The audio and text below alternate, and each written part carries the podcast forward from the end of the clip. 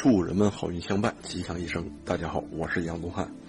今天咱们讲一个天地痞卦当中的卦中故事。这个故事呢，就是咱们古代用的祭祀的祭品。据说呢，痞卦当中的六二爻包成和六三爻包修，指的呢也是祭祀当中使用的食物。祭祀。在咱们古时候是一件非常大的事情。在古代，对世界的认知，并不是科学的。古人认为，天地的运行是由神来掌控的，自己祖先的灵魂也会因为血缘关系，在幽冥之中给予自己帮助。因此，对神和祖先的祭祀。在当时是一件非常重要的事情。所谓祭祀呢，就是把自己认为好的东西奉献出来。在生产力不发达的古时候，要获得食物，并非是一件容易的事情。食物的重要性，也使其成为祭祀最重要的物品。祭祀时进献食物，也成为早期祭祀最主要的。方式，在进献的食物中，最重要的呢就是肉类。在狩猎为主的远古时代，要获取肉食，那是需要拼上性命的。即使到了畜牧业发达的时代，要获得肉食的代价，也是比其他的食物的代价更高。所以，肉被视为最高贵的食物。在祭祀品中，肉的多少。也会成为诸侯之间彼此攀比的标准，甚至呢，这一个祭祀礼仪啊，是哎重要的啊，还是不重要的啊？这么一个啊参照。古代规定呢，以牛、羊、猪、马、鸡、犬啊这六畜作为祭祀动物的时候，有一个专业的名词，嘿，就叫做牺牲。你看。啊，牺牲这个词呢，居然啊最早来源于祭祀。在畜牧业发展的时代，六畜已经比较普及了，是公认的最适合祭祀的标准肉类。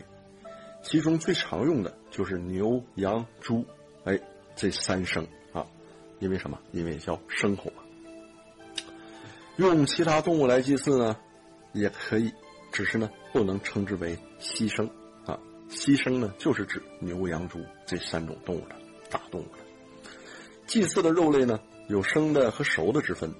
生的肉类是通过将活的动物杀死之后啊，把它献给神灵和祖先，嗯，很残忍啊。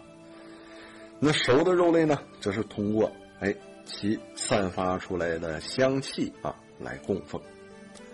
除了牺牲外，作为人们主要食物的五谷杂粮，也出现在很多的大型祭祀当中。在民间，因为物资的匮乏，新鲜的果蔬也常用来作为祭祀之物。酒或者水，也是祭祀中不可缺少的物品。那献出的祭品如何才能让神灵和祖先们享用呢？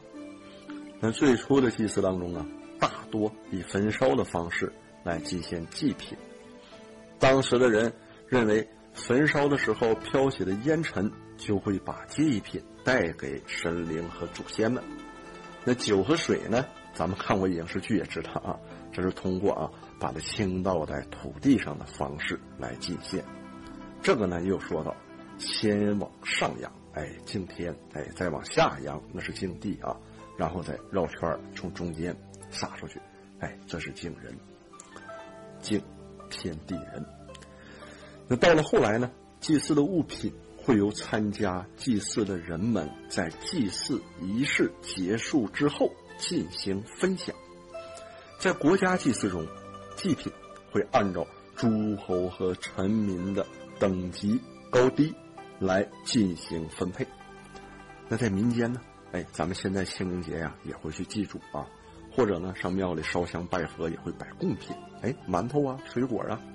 但在民间呢，一样，当祭祀结束之后，尤其到咱们当今啊，到现代，咱们呢会把所有的祭品，在点完香后或者摆够时辰后，把它拿走，给家中的人来分配。那分配呢，就是由咱们家中的长幼顺序啊和这个呃人口数量啊来决定的。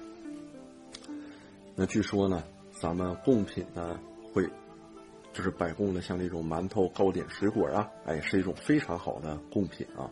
如果家里有小孩或者小孩受到惊吓，或者呢家里最近谁精神状态不好，谁最近得了怪病啊，吃了之后就会见效了。啊，很神奇的。那么好啊，本讲内容呢到此结束。我是杨东汉，谢谢朋友们，咱们下期再见。